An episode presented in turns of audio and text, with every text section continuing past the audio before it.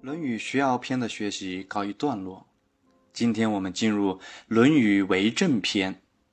现在我们开始读第一章。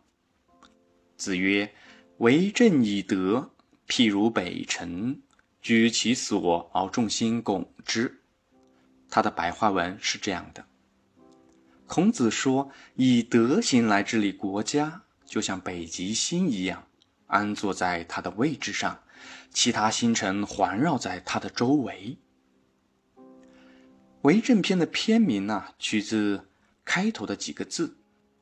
古人认为北极星是不动的，当然，今天的天文学告诉我们，没有星星是不动的。古人认为北极星不动，别的星星以它为核心，环绕在它的周围。这是在说什么呢？如果负责政治的人用德行来做示范、来领导，那就好像北极星一样，它本身不需要动，其他的星星就好像各层官员及老百姓，都会各自在自己的位置做该做的事儿，这样社会自然安定了。古代确实有这么好的理想，也就是德治。司马迁在《史记》中写到尧。特别提到八个字：其人如天，其志如神。尧的仁德像天，因为古人都相信天是仁爱的，他无不覆盖。春夏秋冬这四时被称为天时，代表天对老百姓、对万物的照顾，让他们可以按照时序来生存发展。尧的智慧像神明，古人都相信神明是最有智慧的。春秋时代，两个国家缔结盟约，最后都要加一句：由聪明的神来做见证。如果不守约，神会来执行赏罚。古人将尧称为尧天，将舜称为舜日。尧天舜日是对一个社会最美好的描述，代表领导者的德行圆满完美，整个社会安定和谐。这是儒家的理想。既然一个人处于富有天下、贵为天子这样的位置，那么他具备最高的德行、圆满的人格，对于整个社会而言都是一件幸事。周朝之初，周公治理作乐，那时的政治观念是把政治与教育设法联系在一起，而国家与学校也几乎要等同了。换句话说，政治领袖就是老师。在《尚书》里面就提到：“天降下民，作之君，作之师。上天生下老百姓，替他们找到国君，替他们找了老师。君与师帮助上天照顾百姓。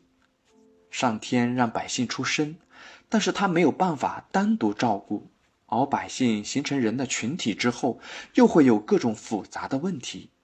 这个时候需要有国君来领导，有老师来教育。君与师并列，代表古人认为人生下来并非圆满的，需要有人引导与启发，才能知道人生的正路何在。尤其是古代的小型部落社会。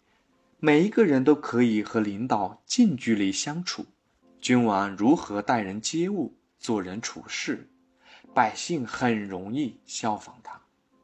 比如舜非常孝顺，所以尧就把舜提拔起来，让舜成为大家的楷模。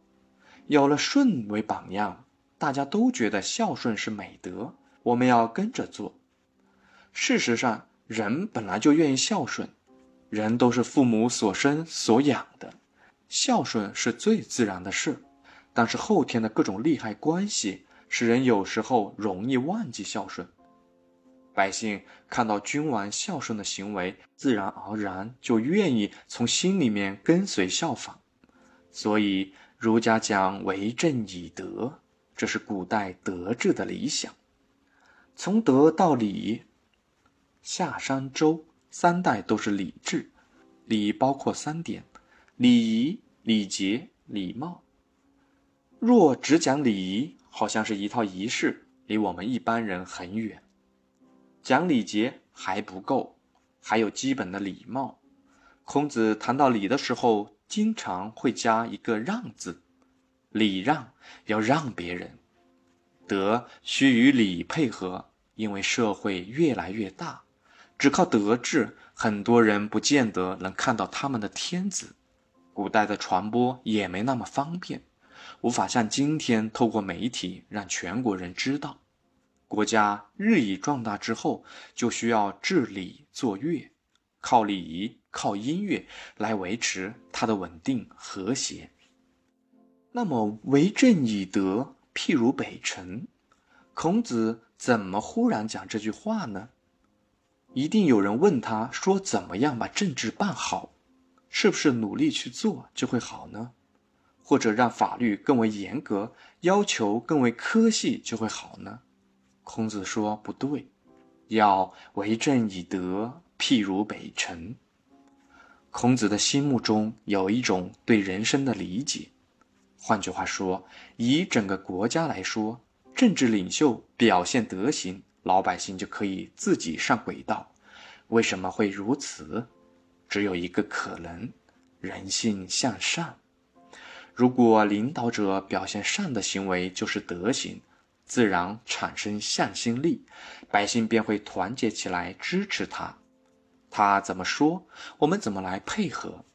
为什么讲儒家一定强调人性向上，而非人性本善？若人性本善，何必要治理？只有将人性解释为向上，才可以实现无为而治。